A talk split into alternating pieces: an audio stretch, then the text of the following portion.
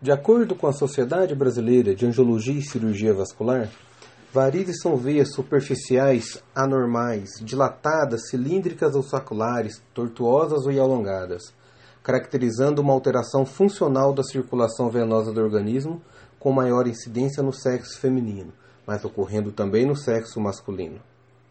As principais queixas dos pacientes são dor tipo queimação ou cansaço, sensação das pernas estarem pesadas ou ardendo, inchaço nas pernas, principalmente ao redor do tornozelo, que frequentemente melhora com a elevação dos membros inferiores e agravam-se no fim do dia, agravam-se quando permanece por longo tempo em pé ou sentado, agravam-se no calor e nos períodos próximos ou durante a menstruação ou durante a gravidez.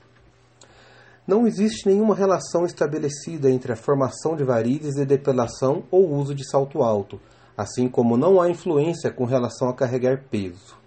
Subir escadas pode ser considerado até um exercício físico, portanto, não piora a formação de varizes.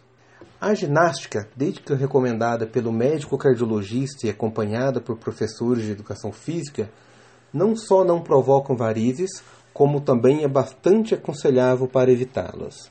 Quanto à musculação, desde que não seja exagerada, também não existe contraindicação. O tratamento específico das varizes depende fundamentalmente da veia a ser tratada. Aqueles cordões varicosos, salientes e visíveis que elevam a pele e aquelas pequenas veias de trajeto tortuoso retilíneo são de tratamento cirúrgico, já as telangiectasias ou aranhas vasculares, também conhecidas como vasinhos, devem ser tratadas pela escleroterapia, a injeção de uma solução esclerosante dentro destes vasos.